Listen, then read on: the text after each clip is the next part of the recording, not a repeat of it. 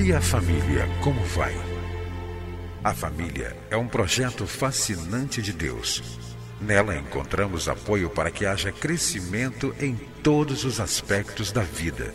No entanto, para que esse projeto seja bem sucedido, é preciso seguir os padrões do idealizador da família.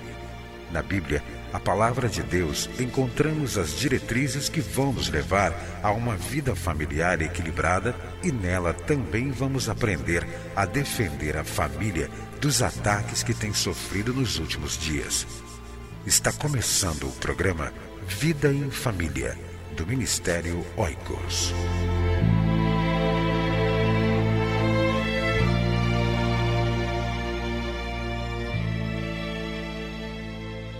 Encontro de solteiros, divorciados e viúvos. Participe! Acesse nosso site www.cliquefamilia.org.br para ter mais informações. Você vai ouvir agora mais uma mensagem para fortalecer a sua família. Participe do Ministério Oicos. Seja um doador ou leve a sua igreja a ser parceira. Acesse nosso site www.cliquefamilia.org.br. Deus abençoe a sua vida e a sua família. É sempre bom estar com você nesta emissora para falar de família à luz da palavra de Deus. A nossa preocupação sempre é extrair lições, ensinamentos bíblicos da palavra de Deus para a nossa vida conjugal, para a nossa vida familiar. E hoje eu quero pensar com vocês um texto que eu gosto muito, um texto que eu aprecio muito na palavra de Deus. Se encontra em Mateus, capítulo 1. É um texto que muitas vezes nós não paramos para ler, nós muitas vezes não ouvimos mensagens em nossas igrejas sobre a genealogia de Jesus. Mas esse texto está aqui logo na abertura do Novo Testamento para mostrar o valor da família, para mostrar que Jesus tinha um histórico de vida familiar.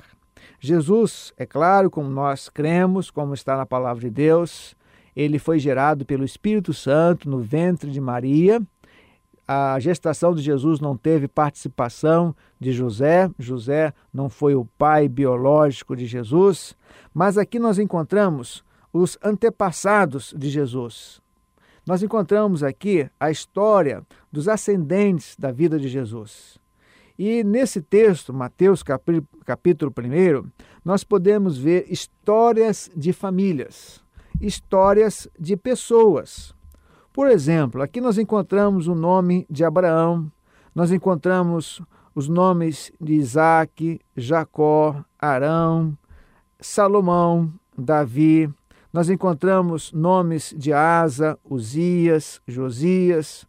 E quando nós lemos a história desses homens e também de algumas mulheres, como o caso de Raabe, como o caso de Maria, nós podemos ver que foram pessoas que tiveram problemas, que tiveram dificuldades em família. Então, por exemplo, nós podemos verificar que na vida de Abraão nós encontramos um relato de mentira. Ele mentiu dizendo que Sara não era a sua esposa. Nós encontramos, por exemplo, na vida de Raabe, o histórico de prostituição. Nós podemos verificar também na história de Davi, um homem segundo o coração de Deus, que Davi cometeu um pecado terrível. Todos os pecados são terríveis aos olhos de Deus, mas Davi, ele cometeu o pecado de adultério. Diz a palavra de Deus que ele cobiçou a mulher de Urias, Batseba, chamou aquela mulher para o seu palácio e ali viveu um relacionamento de adultério com a esposa, com a mulher de Urias. E muito mais, Diz a palavra de Deus que ele planejou o assassinato de Urias. Que coisa terrível, que coisa desagradável aos olhos de Deus. Nós encontramos aqui história, por exemplo, de Salomão que praticou a poligamia. Em nenhum lugar da palavra de Deus nós podemos ver Deus aprovando, referendando a poligamia.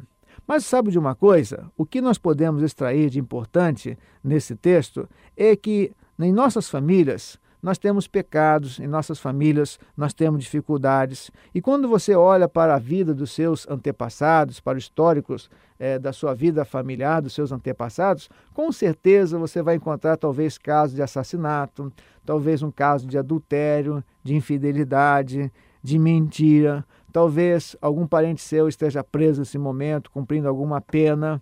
Mas o que é o mais importante, eu quero frisar isso aqui agora, é que em todas essas famílias, em todas essas vidas, todas essas pessoas foram alcançadas pela graça de Deus.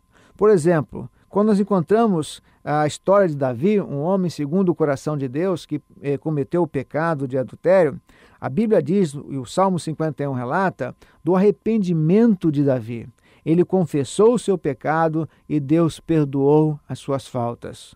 Nós encontramos, por exemplo, no caso de Jacó, um homem que procurou enganar os seus parentes. Ele teve um encontro com Deus no vale de Jaboque e então Jacó teve a sua vida transformada por Deus.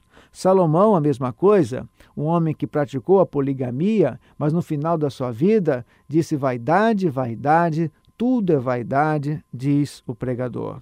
Por isso, eu gostaria que você olhasse para a história da sua vida em família e com certeza você vai encontrar muitas coisas que Deus desagrada, com certeza. Mas eu gostaria também que você contemplasse a graça de Deus sendo derramada na sua família. Eu gostaria que você contemplasse a misericórdia, a bondade, a paciência e como Deus usa famílias, como Deus usou a vida de Salomão, como Deus usou a vida de Abraão, como Deus usou a vida de Davi para cumprir a sua missão. E através dessas vidas nasceu Jesus de Maria.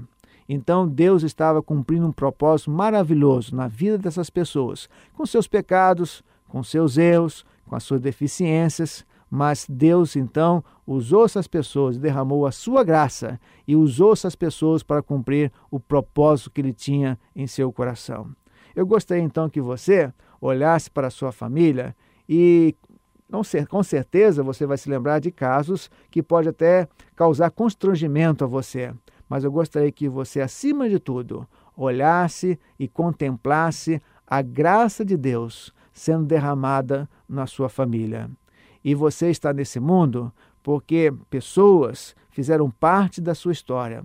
Seus antepassados, seus pais, seus avós, seus bisavós, com seus erros, com as suas dificuldades. Mas você está nesse mundo e a partir da sua vida você pode abençoar muitas outras famílias, você pode abençoar muitas outras pessoas. Contemple, amigo, a graça de Deus na sua vida, contemple a graça de Deus sobre a sua família e que Deus nos abençoe. Amém. Janelas do Coração.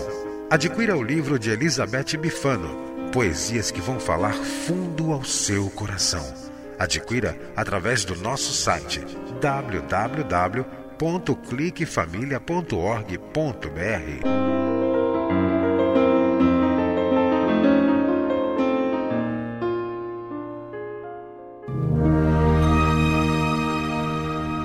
para que você e sua casa desfrutem do melhor que Deus tem para a família. É por isso que o programa Vida em Família está no ar para ensinar com base na Bíblia a palavra de Deus e o que ele tem para nos dizer sobre a vida em família e o papel de cada um de nós dentro dela.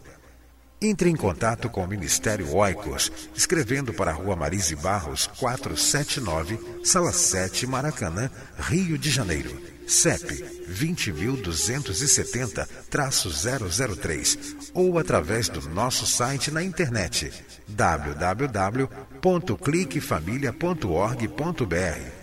Que Deus abençoe a sua casa. Esteja conosco na próxima edição de Vida em Família.